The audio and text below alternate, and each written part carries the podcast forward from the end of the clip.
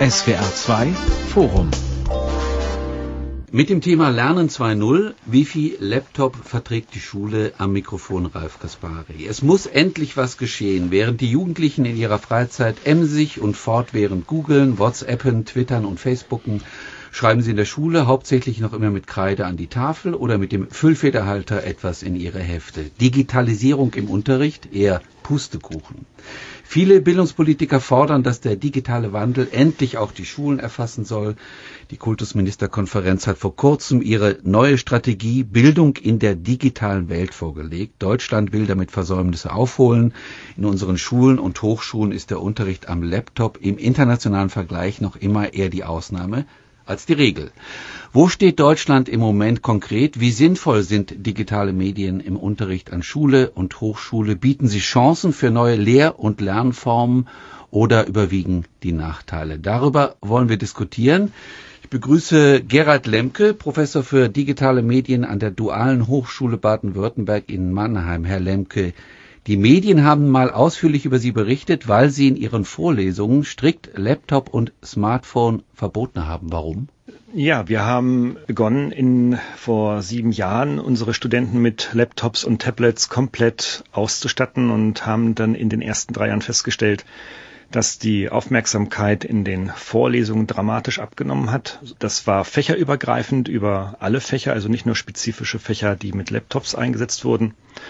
Und zweitens haben wir festgestellt, dass auch der äh, Notendurchschnitt pro Jahrgang pro Jahr nicht besser, sondern sogar schlechter wurde. Und so haben wir das halt in die Wege geleitet, also ich konkret in die Wege geleitet, eine Diskussion darüber, ob und in welchem Umfang nun digitale Medien in Form von Hard- und Software in den Vorlesungen eingesetzt werden sollten. Darüber gibt es ja, und das ist ja unser Thema heute, ja noch keine äh, konkreten Handlungsempfehlungen und wir haben den gemeinsam mit der Studentenvertretung und unserem Präsidium die Lösung gefunden, dass wir das an die Lehrkräfte, also an jeden Einzelnen, der eine Vorlesung hält, delegieren, ob und in welchem Umfang denn digitale Medien eingesetzt werden sollten.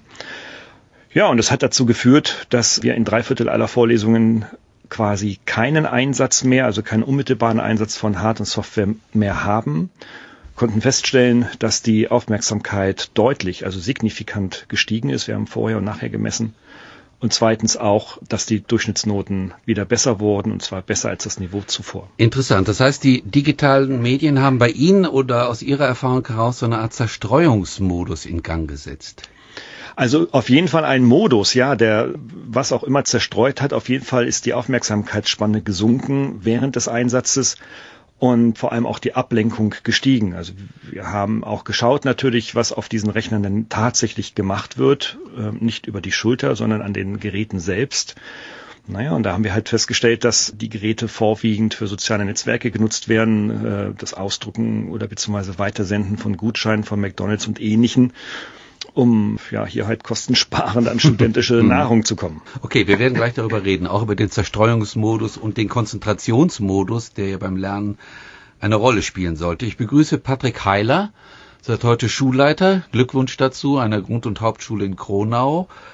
Herr Heiler, vor dem Hintergrund was, davon, was Herr Lemke gesagt hat, macht Digitalisierung auch in der Primarstufe, also sagen wir mal bei sechs, sieben, achtjährigen Sinn? Ja, Sie haben es eingängig schon gesagt, dass die digitalen Medien den Alltag unserer Kinder und Jugendlichen prägen und das nicht erst ab sechs, sondern bereits vermutlich schon ab drei. Und es geht einfach nicht um die neue Technik, sondern es geht um die Pädagogik, die ich hier anwende und wie ich die Geräte einsetze mit den Kindern und Jugendlichen. Und ich begrüße Jan Hamsch, Lehrer an einer Berufsschule und einem Gymnasium, Multimedia-Berater in Rastatt. Also Sie beraten Schulen, die digitale Medien im Unterricht einführen wollen. Wo steht Deutschland im internationalen Vergleich aus Ihrer Sicht? Ist das noch ein Entwicklungsland? Ich denke ja. Ich habe zum Beispiel eine Verbindung zu einem Kollegen in den USA, in Boston, wenn ich mir anschaue, wie alltäglich da der Einsatz von digitalen Medien in der Schule ist oder auch in Großbritannien oder anderen europäischen Ländern, da hinken wir hinterher. Und ich denke, es wird Zeit, dass äh, wir Konzepte entwickeln, digitale Medien sinnvoll in Schule und wahrscheinlich auch in Hochschule einzusetzen. Das heißt aber, es gibt bis heute keine pädagogisch-didaktischen Konzepte. Es gibt darüber sehr wenige Konzepte. Und es sind vor allem oft, gerade wenn ich jetzt an äh, mein Hauptaufgabengebiet, den Einsatz von Tablets denke, oft Konzepte, die darauf basieren, wie verwende ich eine App im Unterricht und nicht, was soll das Ziel des Einsatzes der App sein. Also es wird verkehrt rum gedacht. Gibt es schon Bildungspläne, die das festschreiben? Ja, jetzt im neuen Bildungsplan wurde das Fach Medienkompetenz implementiert, das hier mit Sicherheit einen großen Teil dazu beitragen kann, die Medien sinnvoll einzusetzen.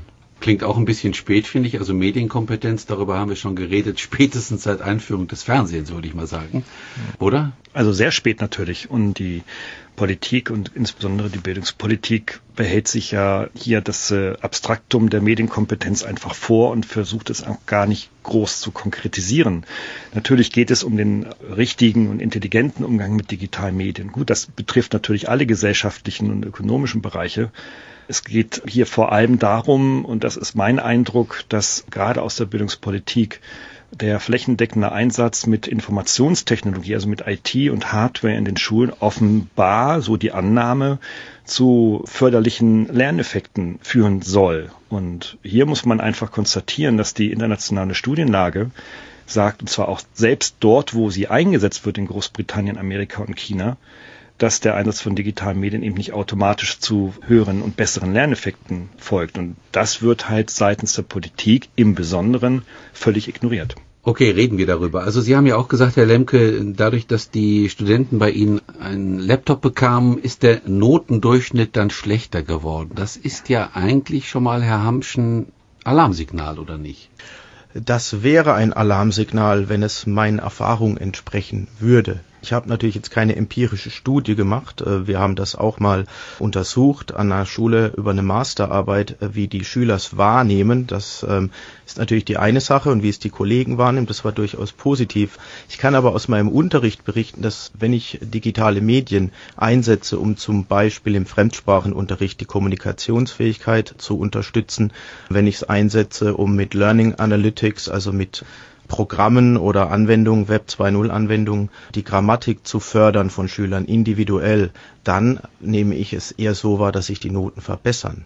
Mhm. Ich habe natürlich nicht eine Vergleichsgruppe, sondern nur meine Klasse, in der ich das unterrichte, aber meine Wahrnehmung ist und auch die der Schüler. Ich bekomme dann so Schüleräußerungen, wenn die dann anfangen mit einer App Vokabeln zu lernen, statt eben nur klassisch auf dem Blatt Papier, dass die mir sagen, sie hat noch nie so gute Noten im Vokabeltest und ich bezweifle jetzt, dass meine Vokabeltests besonders einfach wären. Mhm. Wie ist es bei Ihnen, Heiler? Ja, ich, ich denke, also wir sind jetzt bei Notendurchschnitt, ne? also auch bei der, bei der Lerneffektivität im Grunde genommen. Ja, die neuen Medien stellen für uns natürlich eine große Chance zur Individualisierung dar. Ich habe mit Hilfe dieser neuen Medien die Möglichkeit zu individualisieren, zu differenzieren und auch zu kooperieren. Mhm. Aber da würde ich gleich später zu kommen. Aber ja, jetzt mal ganz okay. Äh, pauschal gefragt, macht das die Kinder klüger? Allgemein gesehen, prinzipiell gesehen? Nein, ich denke, es ist entscheidend, wie ich den Einsatz pflege dieser Geräte. Also allein digitale Medien machen die Kinder nicht klüger. Ja. Aber auch nicht dümmer, würde ich behaupten. Ja, ja also es, ja. es, liegt wirklich am Einsatz der digitalen Medien und die Zielsetzung, die ich mit den digitalen Medien mhm. verfolge. Ich sehe das eher kritisch. Und äh, wenn man sich jetzt mal die Studienlage anschaut, also gibt es eine fantastische Studie der OECD aus dem Jahr 2015, die genau dieser Frage nachgegangen ist. Also wären Kinder in den OECD-Staaten im internationalen Vergleich klüger durch den Einsatz digitaler Medien? Die Antwort ist ein absolutes und ganz klares Nein. Aber Herr Ansch hat auch recht, sie wären auch nicht dümmer oder blöder, wie immer man das nennen mag. Mhm. Also es zeigt sich ein sehr neutraler Effekt bei dem Einsatz, so dass man also hier schon mal aufgrund dieser Studie, die durch begleitende Studien auch bestätigt werden, auf die Euphoriebremse treten darf und sagen, also das Digitale in den Schulen ist nicht die Lösung der Probleme, die die Schulen mit ihren Schülern und die Schüler mit ihren Schulen haben. Mhm. Ohne Frage, da werden wir sicherlich ja drüber sprechen, ist der didaktische Einsatz natürlich mhm. denn der Hebel. Aber man darf jetzt nicht einfach sagen und behaupten, dass nun der Einsatz von äh, Bring on Your Own Device, also der Einsatz von eigenen Smartphones oder Tablets oder eigenen Rechnern, nun besseren Unterricht macht. Nein, das gibt es nicht. Aber wir müssen trotzdem noch mal ins Feld führen. Aus meiner Sicht, ich habe ja viele Artikel im Vorfeld der Sendung darüber gelesen, es wird schon immer, Herr Hamsch, der Eindruck erweckt, ich weiß jetzt nicht, ob das jetzt von der Schulbürokratie ist oder von einzelnen Experten, dass mit der Einführung der digitalen Medien in den Unterricht auch vieles zum Besseren, ich sage jetzt mal das Wort, revolutioniert werden soll. Ja, man kommt weg vom Frontalunterricht, man kommt hin zum individuellen Lernen, wie Sie es jetzt gesagt haben, Herr Heiler, man kommt zu neuen Lehr- und Lernformen und das sei ja schon mal eine Revolution per se. Zu viel Euphorie, wie Herr Lemke gesagt hat? Hm, wenn ich das so sehe, dass das über die digitalen Geräte in die Schule transportiert wird, ja. Ich kann nicht eine, eine, Klasse mit Tablets ausstatten und dann darauf hoffen, dass die anfangen, individuell zu lernen, sondern dahinter müssen pädagogische Konzepte stehen, die eben den Einsatz so ideal machen, dass die Schüler auch einen Mehrwert davon haben. Die von Herrn Lemke zitierten Studien da fehlt mir ein bisschen dann der Hintergrund, wie wurden die Geräte in diesen Klassen eingesetzt? Wurden die Möglichkeiten wirklich ausgereizt? Ich glaube nämlich, dass ähm, wenn es um individualisiertes Lernen geht und was Sie eben alles beschrieben haben, digitale Endgeräte ein Werkzeug sind, das dazu genutzt werden kann und das dies unterstützt. Aber allein der Einsatz der Werkzeuge, wenn ich da auf der Substitutionsebene bin, das heißt, ich ersetze, was ich vorher getan habe, kein Schüler lernt mehr, äh, weil er ein Arbeitsblatt, das er vorher auf dem Papier ausgefüllt hat, jetzt auf einem Tablet mit dem Stift ausfüllt. Das ist sicher nicht der richtige Einsatz. Ich bleibe jetzt mal bei einem gewissen interessanten Paradoxon, das Herr Lemke ins Feld geführt hat, nämlich der Zerstreuungsmodus, also bei ihm in den Vorlesungen kam es ja plötzlich zu diesem Zerstreuungsmodus. Also alle Studenten, so habe ich es verstanden, guckten auf die Facebook-Seite, hörten ihm nicht mehr zu.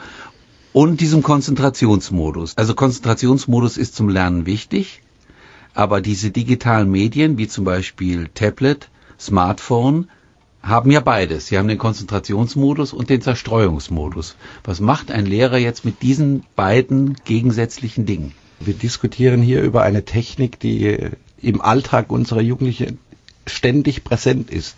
Es geht nicht mehr um die Technik, wir dürfen nicht um die Technik diskutieren, wir müssen über die richtige Pädagogik diskutieren. Wie setze ich diese Geräte sinnvoll ein? Und hm. dann kommt es nicht zu Zerstreuungen und ich, es kommt nicht zu vermehrten Facebook-Besuchen oder Essensbestellungen während dem Unterricht. Ich denke, dass da die Perspektive Schule vielleicht auch eine andere ist wie Hochschule. In einer Vorlesung ist es sicher ein anderes Konzept wie Unterricht an einer Schule, wo ich dann aber recht geben muss, es gibt einen Zerstreuungsfaktor. Wenn ich möchte, dass die Schüler mir zuhören, gibt es eine klare Ansage.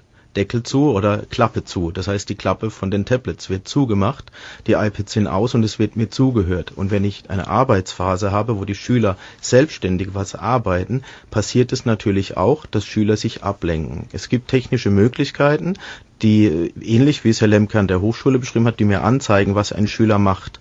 Und ich werde nicht, wenn jemand zwischendurch mal äh, auf Facebook kurz ist, sofort einschreiten. Aber wenn ich merke, ein Schüler lenkt sich selbst vom Lernen damit ab, werde ich einschreiten, werde den Schüler darauf ansprechen und äh, pädagogisch versuchen, ihm klarzumachen, dass er jetzt seinem Lernen im Weg steht und dass er sich so nicht verbessert. Aber Herr Lemke, ist das nicht ein Paradoxon? Also auf der einen Seite, äh, ich kenne viele Schulen hier im Land, die verbieten zum Beispiel Smartphones strikt im Unterricht, weil der Unterricht einfach nicht mehr zu gestalten ist, weil alle da drauf gucken und zwar unter dem Tisch. Und auf der anderen Seite verlangen wir dann so einen Konzentrationsmodus. Ja, wir haben halt dieses Kulturgut noch in keinster Weise adaptiert. Das Smartphone ist jetzt zehn Jahre alt geworden weltweit und in Deutschland und wir haben, äh, sag ich mal, bis auf den spielerischen Faktor noch keinen konkreten Einsatz dieser, also noch vor allem noch keinen produktiven Einsatz dieser Technologie in unserem Leben und auch in der Schule vor allem gefunden. Das muss man einfach heute erstmal so konstatieren. Es gibt viele Modellversuche, die versuchen, hier positive Effekte zu erzeugen und äh, je nachdem, wer der Finanzier dieser Studie ist, gibt es halt Effekte oder es gibt halt keine Effekte. Aber was wir konstatieren können, ist, dass unter der Nutzung der Smartphones insbesondere, und das zeigt ja sowohl die Kim als auch die Jim-Studie jedes Jahr, dass die Nutzungsdauer auf den Geräten ansteigt. Sie liegt ungefähr heute bei sieben Stunden täglich bei den 11- bis 17-Jährigen. Wir konstatieren zugleich, dass die Aufmerksamkeitsspanne in Lernprozessen, und das ist wirklich fern der Schulart, ob das Hochschule oder Sek 2 ist, dass die Aufmerksamkeitsspanne weit unter fünf Minuten mittlerweile liegt Auch das nehmen wir wahr.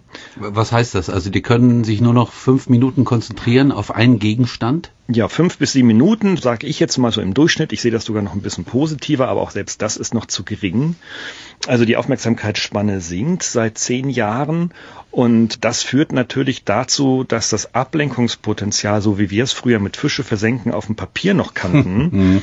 heute durch die Nutzung insbesondere der mobilen Endgeräte natürlich faktisch eine Gefahr darstellt. Ich mag das jetzt gar nicht dramatisieren, aber zumindestens halt dazu beiträgt, dass Unterricht nicht besser, sondern vermeintlich schlechter wird. Darüber müssen wir uns unterhalten, was Lernen eigentlich für ein Prozess ist. Und wenn wir sagen, wir wollen einen selbstgesteuerten Lernprozess, dann sind solche Systeme wirklich diametral gegen so ein Lernen, so eine Lernform. Und wenn ich die Jugendlichen heute und auch die, die bei uns studieren wollen, die also mit 16, 17 sich für ein Studium bei uns interessieren an den Informationstagen, spreche, dann wollen die ein höchstmöglich selbstgesteuertes Lernen unter einer Anleitung haben. Und das widersprechen einfach komplexe IT-Systeme solchen Erwartungen und Bedürfnissen.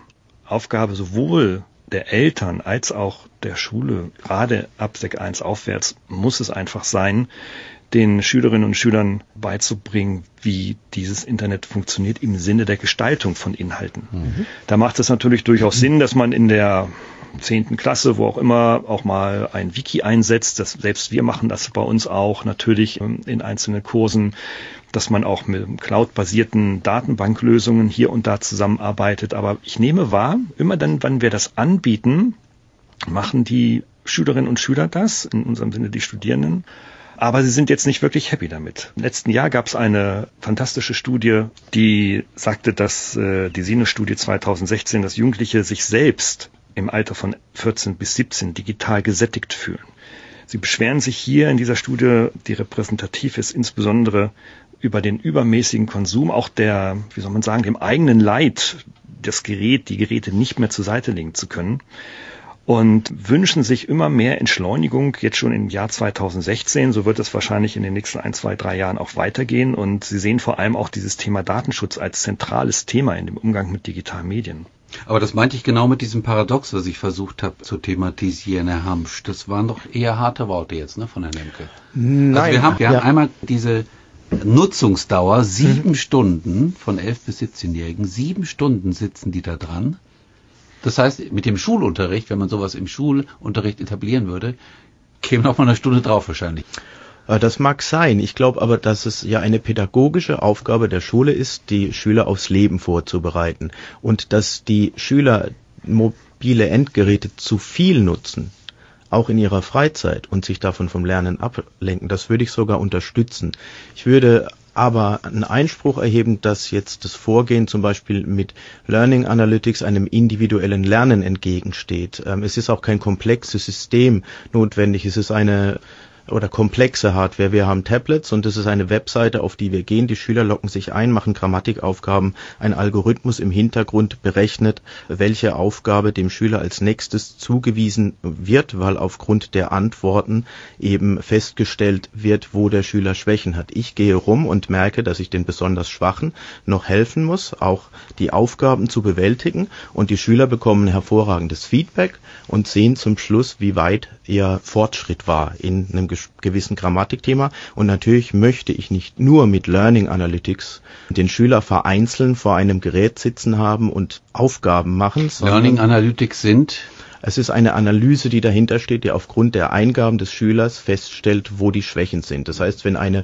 bestimmte Aufgabe ja. falsch gemacht wird, bekommt er eine ähnliche vorgelegt und es wird versucht, in, in verschiedenen Niveaustufen darauf zu reagieren und das macht ein Algorithmus, der im Hintergrund arbeitet. Ist das so eine Art Feedback-Programm, wo ich immer mich jederzeit über meinen Leistungsstand informieren kann? Genau, also nach einer Einheit, es erfolgt immer eine Diagnose am Anfang und dann eben eine Übung dazu und dann nochmal ein abschließendes Quiz Quiz, wo die Schüler dann eben sehen, ich war am Anfang eben bei einem Level von 30 Prozent und bin jetzt auf hm. einem Level von 75 Prozent. So habe ich mich über das Üben verbessert. Das heißt, es ist eine direkte Rückmeldung, motiviert die Schüler und die machen das gerne. Aber worauf ich noch hinaus wollte, ist, dass ich natürlich nicht singulär sowas einsetze, sondern zum Beispiel die Schüler kleine Videos aufnehmen lasse, wo sie in der Fremdsprache kommunizieren. Das dient dem Selbstfeedback und ich kann eben dieses selbstgesteuerte Lernen praktizieren, weil die sich täglich Themen suchen können, über diese berichten, erstellen zum Beispiel einen Podcast oder ein kleines Video, einen kleinen Trickfilm, in dem sie etwas erklären. Ich denke, immer wenn man etwas erklärt, hat man eine recht hohe Stufe erreicht hat den Stoff durchdrungen, muss ihn nochmal komprimieren, um dieses Video zu erstellen und haben dann noch ein Feedback von mir, von Mitschülern und von sich selbst. Wenn man sich selbst sprechen hört in einer Fremdsprache, das ist, finde ich, eine sehr wichtige Lernerfahrung und da helfen mir einfach digitale Medien, das schnell und einfach zu bewerkstelligen. Herr Lemke, Sie hatten am Anfang gesagt, und dazu sollten wir jetzt kommen. Es geht eigentlich darum, wie Lernen funktioniert, was das für ein Prozess ist. Und dann kann man fragen, ob man mit digitalen Geräten weiterkommt. Wie würden Sie denn Lernen definieren? Also in meinem Verständnis ist Lernen und bleibt Lernen, das wird auch die Zukunft so bleiben, immer ein sozialer Prozess sein. Ein sozialer Prozess, in dem es halt äh, um eine humane Interaktion zwischen Lehrer und Lernenden geht und wo der Lehrer und so auch der Lerner durch Empathie, durch soziale Kommunikation sofort aufeinander eingehen können und Feedback geben können. Das können Algorithmen nicht. Algorithmen können nur Daten analysieren und auf einer Datenlage eine Entscheidung treffen, ja oder nein oder wie auch immer. Lernen ist aber mehr. Lernen ist, hat ganz viel mit Motivation zu tun. Es hat natürlich mit individueller Motivation zu tun. Es hat was mit Abholen zu tun und ich stimme denen überhaupt nicht zu, dass digital, digitale Lernsysteme nun eben genau das können. Denn wir wissen, dass digitale Lernsysteme zwar kurzfristig motivieren können, aber zumindest keine langfristige Motivation nach sich bringen, wie das beispielsweise ein Lehrer erzeugen kann. Deswegen ist es immer ein sozialer Prozess und es ist zu befürchten, das ist jedenfalls meine persönliche Befürchtung, dass digital hier das Soziale verdrängt und darüber sollte man sprechen, wie weit und welche Risiken dort existieren, wohl wahr, aber auch zugleich natürlich überlegen, wie diese digitalen Medien in den höheren Klassen natürlich dann auch wirklich produktiv genutzt werden können. Und, äh, also da muss man, glaube ich, gar nicht diskutieren. Das wird nicht verdrängt werden, das wird auch nicht abgeschaltet werden. Aber das ist sicherlich eine sehr große Aufgabe. Ich sehe insbesondere, das zeigen ja auch denn die aktuellsten Entscheidungen unserer Kultus- und Wissenschaftsministerinnen in Baden-Württemberg, dass wir sogenannten Vergleichsstudien, wo es ja nur eine ganze Menge gibt, signifikante Herausforderungen in diesem Leistungsland Baden-Württemberg haben, was Rechnen, Schreiben, Lesen angeht. Hier befindet sich Baden-Württemberg nach der letzten Studie 2016 mal gerade so im Mittelfeld, im unteren Mittelfeld. Mhm, genau. Und, ähm, also nicht, nicht wesentlich verschlechtert, aber auch nicht wesentlich verbessert. Nicht verbessert und in Mathe sogar deutlich abgesunken. Ja. Mm, wir sehen das also auch in den Hochschulen. Rechtschreibung ist ein Fremdwort. Also es gibt keine einzige Abschlussarbeit und Zwischenarbeiten, die irgendwie ohne Fehler auskommen. Studenten geben ihre Arbeiten vorher in ein professionelles Lektorat, um dieses Problem lösen zu können, um dann halt keine Punktabzüge zu geben. Was hat das mit digitalen Medien zu tun? Meinen Sie, dass das Rechtschreiben noch schlechter wird dadurch? Naja, weil natürlich dann auch, wenn man jetzt mal in Richtung Kita und Grundschule denkt, auch der Druck digitale Medien insbesondere zum Erlernen von diesen originären Kulturtechniken, Rechnen, Lesen, Schreiben auch eingesetzt werden sollen und wir aus dem Ausland, insbesondere China und Kalifornien, mittlerweile die Studien haben, die über Langzeit dort Tablets und Computer für das Erlernen von Rechnen, Schreiben, Lesen eingesetzt haben, kennen. Und dort gab es eben nicht nur Nulleffekte, sondern es gab vor allem Negativeffekte, sodass also beide Staaten es neutral von ihren Hochschulen unter, haben untersuchen lassen, woher denn diese großen Schwächen in den achten und neunten Klassen kommen. Und das lässt sich ganz klar auf den, da sind wir beim Anfang auch, mhm. auf den substituierten Einsatz ähm, mhm. zurückführen. Das ähm, ja. darf natürlich nicht passieren. Ich glaube, in Finnland wurde jetzt auch das Schreiben mit der Tastatur schon in den unteren Jahrgängen schon eingeführt. Mhm. Und es gibt ja sehr viele Studien, Herr Hamsch, die zeigen, dass man zum guten äh, Rechtschreiben das Schreiben mit Stift und mit der Hand benötigt, mhm. um Buchstabenfolgen motorisch einzuüben. Das ist ganz wichtig. Jetzt hatten wir zwei Dinge, die Herr Lemke gesagt hatte. Einmal die soziale Dimension des Lernens. Der Herr Lemke hat die interessante Theorie aufgestellt, die würde durch die digitalen Medien eigentlich äh, runtergeschraubt. Und dann nochmal Rechtschreibung. Mhm. Also zu dem Runterschrauben der sozialen Interaktion ich kann die digitalen Medien auch einsetzen, um das zu fördern. Ein Beispiel, ich habe mit dem vorhin angesprochenen Kollegen aus Boston ein Videoprojekt. Da fragen meine Schüler, die amerikanischen Schüler in einem Video, wie ihr Alltag aussieht und die dort Deutsch lernenden Schüler antworten. Das ist natürlich äh, schon mal eine Form von sozialem Kontakt, der durch digitale Medien hier ermöglicht wird. Ich würde aber recht geben, wenn ich zu viel digitale Medien im Unterricht einsetze, mhm. so wie das hier gerade angeklungen ist, dann hat es mit Sicherheit negative Effekte. Es geht hier nicht um ein Entweder oder, sondern um einen ausgewogenen, basierten Einsatz. Ich ähm, nochmal zum Beispiel, wenn es um die Motivation geht und ja, das nur, war ein wichtiger Punkt genau, von Herrn Lemke, ne? die nur anfänglich da ist. Ja. Ähm, dann sage ich ja, ein, ein, Schüler braucht Motivation, um Vokabeln zu lernen. Wenn er das aber über eine gamifizierte App, über gamebasiertes Lernen macht und dann gute Noten schreibt, dann ist das doch schön. Im Gegensatz dazu lässt er es vom Papier bleiben. Vielleicht lernt er vom Papier tatsächlich besser. Aber was bringt mir diese Erkenntnis, wenn er vom Papier nicht lernt? Sondern wenn das andere ihn dazu anregt, es zu tun. Und das heißt natürlich nicht, dass ich in meinem Unterricht jetzt nur noch Unterrichtsphasen als Lernbegleiter haben will. Ich gebe keinen Input mehr, ich interagiere nicht mit den Schülern, die beschäftigen sich mit ihren iPads und sitzen davor und wir sprechen nicht mehr miteinander. So sollte man sich das bitte nicht vorstellen. Und zum zweiten Aspekt mit der Rechtschreibung und Handschrift. Ich denke auch, dass es in einer Grundschule in Ordnung ist, mal digitale Endgeräte einzusetzen. Glaube aber auch, dass es, um die auch mit dem Umgang mit diesen Geräten bekannt zu machen und vielleicht auch mal mit einer App, äh, wo man kleine Programmierschritte schon mal einüben kann, das den Grundschülern schon beibringen, wie so etwas funktioniert. Auf der anderen Seite aber das Schreiben mit Hand finde ich auch wichtig. Ich weiß jetzt nicht, ob ein Unterschied besteht, ob ich mit einem Stift auf einem Blatt Papier oder auf einer Glasoberfläche schreibe. Das würde ich noch in Abrede stellen, aber es bringt ja nichts. Da ist dann der Mehrwert eines Tablets wirklich nicht da, wenn ich statt Papier das Tablet nehmen, das habe ich ja schon mal erwähnt.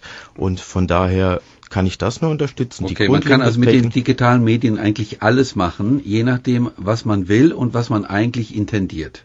Richtig, ja. ja man kann die Schüler isolieren, man kann sie zusammenbinden. Ja, ich denke, es kommt immer auf den konkreten Einsatz. Wenn ich da kurz äh, was dazu, ich denke, äh, die richtige Dosis macht das Gift.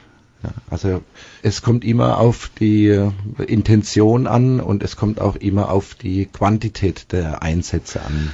Ja, vielleicht wendet sich Herr Lemke gegen solche poetischen Formulierungen. Also ich habe mal eine Pressemeldung herausgesucht von der LearnTech. Da wird Folgendes geschrieben über eine Lernsoftware. Ja, diese Lernsoftware ist eine revolutionäre Applikation, die im Mobile First Verfahren entwickelt wurde und der dynamischen Entwicklung der mobilen Endgeräte der Schüler gerecht wird. Das verstehe ich überhaupt nicht. Weiter heißt es: Die Schüler tauchen in Lernwelten ein, erfreuen sich an Gamification-Elementen, bilden Lerngruppen, erforschen den Erlebnissen Erlebnis-Lernraum und erarbeiten Themengebiete. Das Lernen und Arbeiten erfolgt analog oder digital. Am Ende fließt die gesamte Arbeitsleistung in einem individuellen Bildungsportfolio des Schülers zusammen und kann als Evaluationsgrundlage für ein Schüler-Lehrer-Gespräch genutzt werden.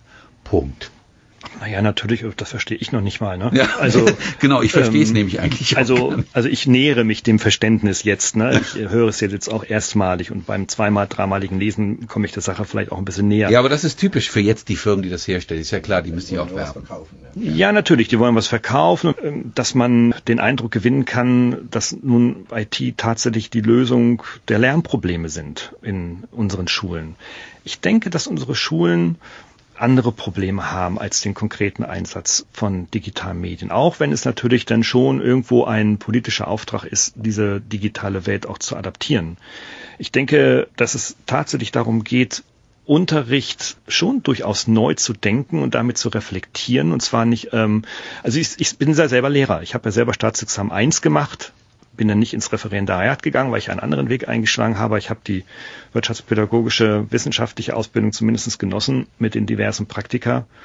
Und da war es immer so, dass, und das ist heute hat sich nicht wirklich verändert, dass Lehrer eben nicht zu Fachdidakten sich entwickeln können. Also die beispielsweise ein Mathelehrer sagt, ich mache mein Mathefach und damit mache ich von den 20 Stunden mache ich halt 16 Stunden Mathe und ich entwickle dieses Fach nicht nur inhaltlich, sondern auch didaktisch fort. Und in dieser didaktischen Auseinandersetzung beschäftige ich mich, ob und in welchem Umfang ich digitale Medien zur Vermittlung von Lernen Inhalten einsetzen kann. Stattdessen erleben wir Lehrer, die äh, ausgefallene Stunden übernehmen müssen. Das ist im System nun mal so. Das heißt also, man kann sich gar nicht auf sein Fach konzentrieren, sondern man muss dann drei oder fünf oder vielleicht noch sechs Fächer phasenweise machen da bleibt einem Lehrer keine Chance, sich fachdidaktisch diese Fragen zu stellen, sondern da muss der Lehrer einfach den Stoff durchpauken und äh, kann halt eben nicht die Qualität der Lehre verbessern, so wie es ja unsere Kultusministerin ja fordert. Sie hat ja ganz klar gefordert,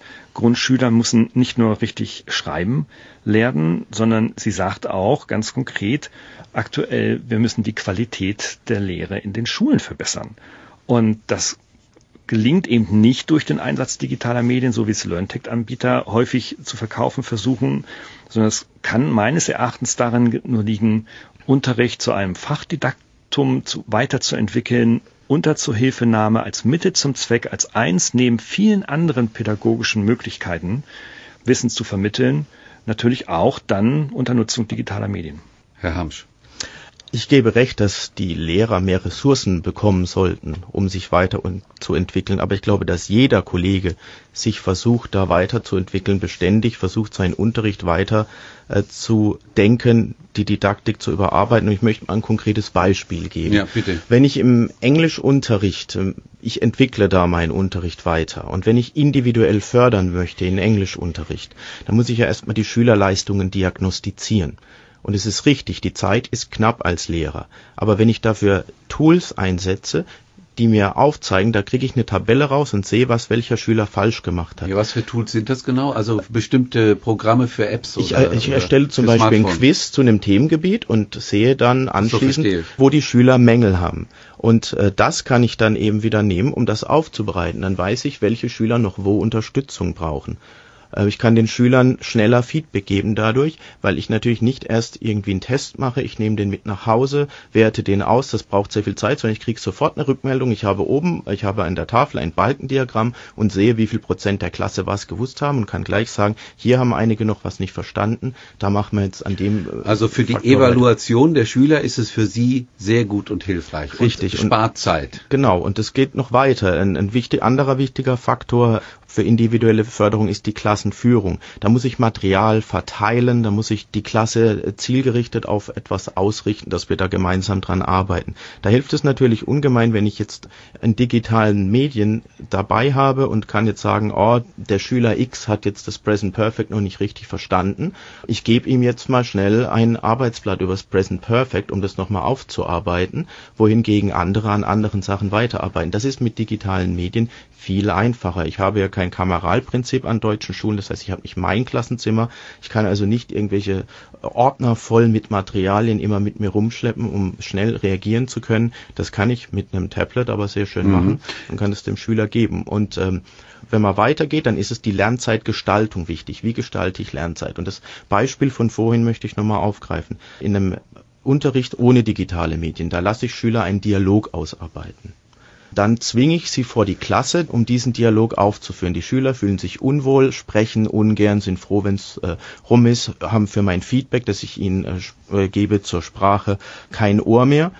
Hingegen, wenn ich es aufzeichne, und die Schüler das dann bearbeiten lassen. Die machen es mit Spaß und Freude, das Aufzeichnen und sie schauen sich mit Spaß und Freude an. Die können in Partnerarbeit dann wieder das austauschen und sich gegenseitig Feedback geben. Und so fördere ich ihn individuell. Mhm. Und das ist eben genau das, was von Herrn Lemke gefordert wird, nämlich dass ich mir Gedanken mache, wie ich didaktisch mein Fach weiterbringen kann. Mhm. Und ich hoffe doch sehr, dass ich da in die richtige Richtung gehe. Herr Heiler, jetzt das Interessante war jetzt bei Herrn Hamsch, er hat hauptsächlich Beispiele aus dem Sprachunterricht genommen. Jetzt lassen Sie uns noch mal so ein kleines, damit es anschaulich wird, ein kleines Bild zeichnen, wo man wie genau digitale Medien im Unterricht einbinden kann. Also gilt das für jedes Fach? Also ist es besonders für das Fremdsprachenlernen wichtig, für das Schreibenlernen wichtig oder ist es überall einsetzbar? Also wir erleben es so, dass wir es überall einsetzen können. Wir nutzen es nicht fächerspezifisch. Wir nutzen es vor allem dann, wenn wir offene Unterrichtsformen anwenden, Wochenplanarbeit oder Projektarbeit. Wir nutzen es zur Binnendifferenzierung und das ist fachunabhängig. Was heißt Binnendifferenzierung? Das heißt, ich differenziere zwischen starken und schwächeren Schülern und gebe denen mit Hilfe von digitalen Medien dann entsprechendes Material. Wenn wir in Unterrichtsprojekten arbeiten oder mit explorierenden Lernformen arbeiten, dann setzen wir diese digitalen Medien ein. Immer dann, wenn Schüler selbsttätig oder selbstständig arbeiten können oder sollen, nutzen wir die digitalen Medien und sehen sie wirklich hier auch als gewinnbringend. Für mich sind digitale Medien auch verbunden mit einer neuen Bildlichkeit, Dominanz der Bildlichkeit, auch vielleicht mit einer neuen Anschaulichkeit, weil ja ein Computer sehr viel verbildlichen kann, also ganz abstrakte Strukturen. Ich kann mir zum Beispiel vorstellen, im Matheunterricht haben wir früher mit Geodreieck und allen möglichen Instrumenten Hyperbeln gemalt und alles andere auch, geometrische Figuren. Kann man ja mit dem Computer völlig verändern, diese Art des Lernens. Es wird ja, anschaulicher. Ja, auch hier sind wir wieder bei der optionalen Verwendung des Gerätes. Natürlich ist ein Geodreieck im Unterricht unersetzbar.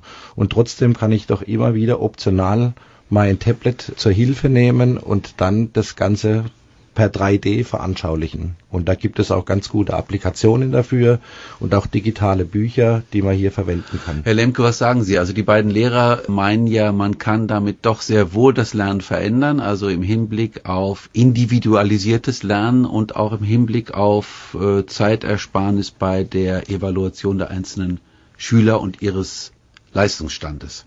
Klar, also beides funktioniert nur, also sowohl die Evaluation als auch die Individualisierung wenn Sie Datenmaterial von diesen Schülern haben, die Sie in einer Datenbank haben und dann halt äh, über einen Algorithmus auswerten lassen. Solche Systeme finde ich nicht gut, weil hier, wie gesagt, äh, mhm. wie ich es vorhin schon sagte, da, das, nee, ja, aber Herr Hamsch äh, schüttelt den Kopf energisch. Nee, ich da, glaube, da haben Sie was falsch verstanden. Ich habe da kein System, ein Algorithmus, sondern das ist eine, eine einfache App. Ich erstelle ein Quiz selbst. Dann zeigt das mir die Antworten an. Der Algorithmus bin in dem Fall ich als Lehrer, weil ich sehe, wo waren die Antworten richtig, wo waren sie falsch.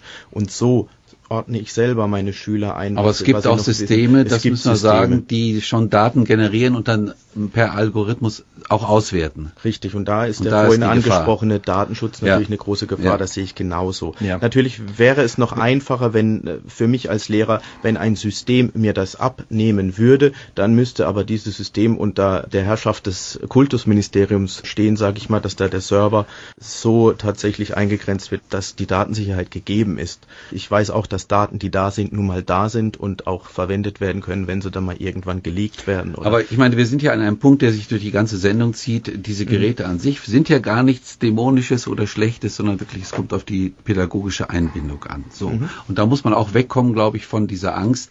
Smartphone im Unterricht heißt ja nun nicht, dass es in jeder Stunde irgendwie eingesetzt wird, sondern es ist ein relativ sparsamer Einsatz, wie ich Sie jetzt hier beide verstanden habe.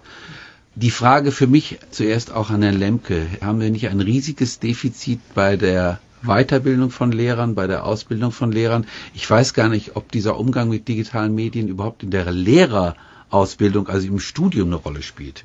Ja, doch, das passiert schon. Also sicherlich nicht in der Tiefe und in der Breite wie gewünscht, aber das passiert natürlich schon in der Lehreraus- und Weiterbildung. Ich habe mich da selber auch ähm, hinreichend informiert und auch mit den Verantwortlichen darüber gesprochen.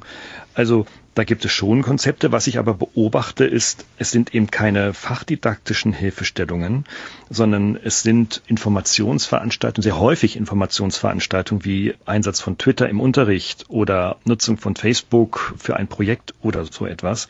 Das hat mir äh, nach wie vor immer noch den Eindruck, dass hier vermittelt, also den Lehrern vermittelt werden soll, naja, es gibt jetzt da bestimmte Technologien, es gibt Portale und ähnliches und jetzt zeige ich dir mal, wie man, was man damit machen kann wie man das nutzen kann, etc. Aber ich bin ja durchaus ein Fan, weil ich es ja auch selber tue. Ich setze ja natürlich auch ein Tablet in Vorlesungen ein. Aber der Einsatz von digitalen Medien, nehmen wir mal konkret ein Beispiel, dass ich ein Video über, oder auch selbst ein 3D-Video über ein Modell zeige, das ich sonst ähm, anders mhm. darstellen müsste, yeah. ist es natürlich ein riesiger Vorteil. Aber der Einsatz ist halt in Minuten gemessen äußerst gering im Verhältnis zu dem klassischen didaktischen Einsatz anderer Medien wie Tafel. Nutze alles, wirklich. Nutze auch Beamer und so weiter und Arbeitsblätter und auch Bücher. Sehen die Studis nicht so gerne, aber immerhin ähm, gibt's die ja noch. Und das heißt also, es ist dann ein Mittel neben anderen, eine Methode neben anderen, um halt gezielt etwas zu formulieren. Wenn ich aber, und das sind halt auch unsere Erfahrungen hier eben, das nicht steuere, sondern sage, okay, ihr habt jetzt so Computer und jetzt, ach, ihr müsst auch gar nichts mitschreiben, ihr kriegt das alles in die Cloud geladen, da könnt ihr euch das alles laden und so weiter, beobachten wir eben, was wir eingangs hatten, den hohen Ablenkungsgrad. Wir beobachten, dass die Dokumente aus der Cloud nur von weniger als einem Fünftel aus dem Jahrgang dann runtergeladen wird. Und rechts interessiert das gar nicht. Wissen Sie, mhm, da haben verstehe. so virtu virtuelle Produkte keine Bedeutung. Und wenn man nun Lehre auf digitale Medien herunterbricht, je mehr man das tut, umso unbedeutender sind diese Produkte, die da hinten herauskommen. Und umso, umso unbedeutender wird das vor allem von der Zielgruppe wahrgenommen. Ob das richtig falsch ist, darüber können wir diskutieren. Aber das ist das, was passiert. Ja, ich denke, dass es auch Weil Schulen gibt, an denen es gut funktioniert hat. Und da steht eben ein umfassendes pädagogisches Konzept ja. mit viel Training dahinter. Okay. Und deshalb müssten wir endlich anfangen, wie ja. gesagt, auch Fach didaktisch die Leute vorzubilden. Ist, ist deutlich geworden. Wir ja. hatten, aber ich hatte meine ursprüngliche Frage war ja die nach der Ausbildung der Lehrer. Also es kommt mhm. genügend in der Ausbildung vor bei Ihren Studium?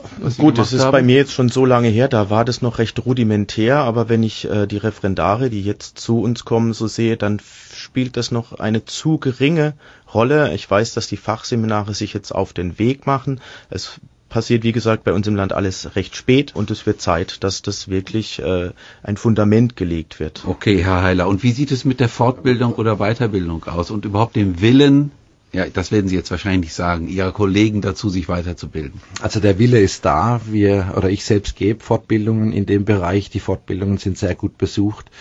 Und wenn man sich die aktuellen Fortbildungskataloge des staatlichen Schulamtes oder des Regierungspräsidiums genauer anschaut, da macht der Anteil der Fortbildungen im Bereich neuer Medien doch schon ein recht großer Teil aus. Kann man das irgendwie in Zahlen fassen? Oder gibt es da überhaupt keine Zahlen zu? Ja, da gibt es bestimmt äh, Zahlen, aber die sind Okay, nicht das bekannt. Interessante, was ich in dieser Sendung gelernt habe, Sie beide, Herr Heiler und Herr Hamsch, machen als Lehrer wahrscheinlich wirklich einen super Job. Aber was mich immer noch stört, auch als Vater, dass es keine pädagogischen Konzepte gibt. Also eigentlich befinden wir uns auf einem großen Experimentierfeld. Sie können wahrscheinlich beide sehr viel machen in Ihrem Klassenzimmer, aber es ist doch ein bisschen willkürlich. Ich will Sie jetzt nicht kritisieren, und aber unsere, was, Herr Lemke? Also, ja, und unsere Kinder sind das Experimentierfeld. Das dürfen wir niemals vergessen. Wir proben hier etwas an unseren Kindern aus, von dem wir nicht wissen, welche Wirkungen das tatsächlich erzeugen wird, mittel- bis langfristig. Und da spielen Sie ja wieder auf die Intensivnutzung an. Und nee, ich glaube, es nee. spielt darauf an, dass es keine Studie gibt. Ja, da gibt's also das wie, wird, wie schon erwähnt, es gibt widerstreitende Studien. Es gibt auch äh, die Steve okay. Jobs Schulen in den Niederlanden, wo das äh, in Vergleichsstudien in den Niederlanden dann anscheinend gut zu funktionieren scheint, dass die Schüler damit damit allein gelassen sind mit den Geräten und sich viel selbst beibringen. Und dass es keine Konzepte gibt, würde ich auch nicht sagen. Ich verfolge da ein Konzept, das Modell individuelle Förderung digital, das, von das ich beschrieben habe. Das ist ein Konzept zur individuellen Förderung und es sind ja nicht alle Strategien von Lehrern immer, basieren immer auf empirisch bewiesenen Konzepten, ob sie das digital oder analog tun, sind leider unsere Kinder doch immer das Experimentierfeld eines individuellen Lehrers und wie er seinen Unterricht gestaltet. Und das kann ein Lehrer gut oder schlecht machen. Mhm. Digitale Medien machen aus einem schlechten Lehrer keinen guten mhm. und ich denke aus einem guten keinen schlechten Lehrer. Naja, und dann ist die Frage, was machen wir denn damit? Also warum brauchen wir es denn erst, wenn es also Unterricht nicht positiv beeinflusst und die Risiken doch immens sind? Oh je, das, das, ja. dass, dass, wir, dass wir dann natürlich die Frage stellen müssen äh, mit einem gesunden Menschenverstand, ja, warum machen wir das denn dann? Wenn die Kinder noch nicht mal schreiben lernen, wir wissen, dass die Technologien Aber, diese, ja. diese Kulturtechniken eben nicht äh, fördern, sondern -hmm. verhindern. Warum machen wir es dann? Ich glaube, dass Herr Hamsch, wir machen das doch, weil wir die Kinder auch da abholen müssen, wo sie sind, genau, vom Alltag her und weil wir dann nicht mehr zurückfallen können. Wir können die Kinder ja nicht mit Medien äh, von vorgestern auf übermorgen vorbereiten. Und äh, die Risiken sind da, aber ich glaube, ich konnte doch schon einigermaßen darlegen, dass es da auch ein Nutzen gibt dieser Medien, der für mich in meinem Fach manchmal sogar überwältigend ist, wenn ich sehe, mit was für einer Freude die Schüler auf einmal Sachen machen, die sie früher nur sehr widerwillig gemacht haben. Und das ist keine verpuffende Motivation. Ich mache das jetzt seit drei Jahren und es ist immer noch so, dass Schüler das gern tun. Und das Schlusswort bekommt der Heiler. Also im Prinzip haben wir die ganze Sendung darüber diskutiert, äh, warum machen wir das? Ja. Äh, und sind eigentlich auf eine meiner Meinung nach ganz gute Lösung gekommen, warum wir das machen. Und wir haben auch ganz gute Argumente aufzeigen können, warum wir das so machen.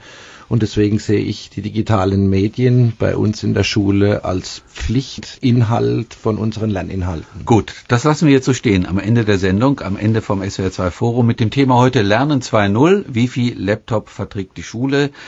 Es diskutierten Gerhard Lemke, Professor für digitale Medien an der Dualen Hochschule Baden-Württemberg in Mannheim, Patrick Heiler, Schulleiter einer Grund- und Hauptschule in Kronau und Jan Hamsch, Lehrer an einer Berufsschule und einem Gymnasium und Multimedia-Berater in Rastatt. Durch die Sendung führte Ralf Kaspari.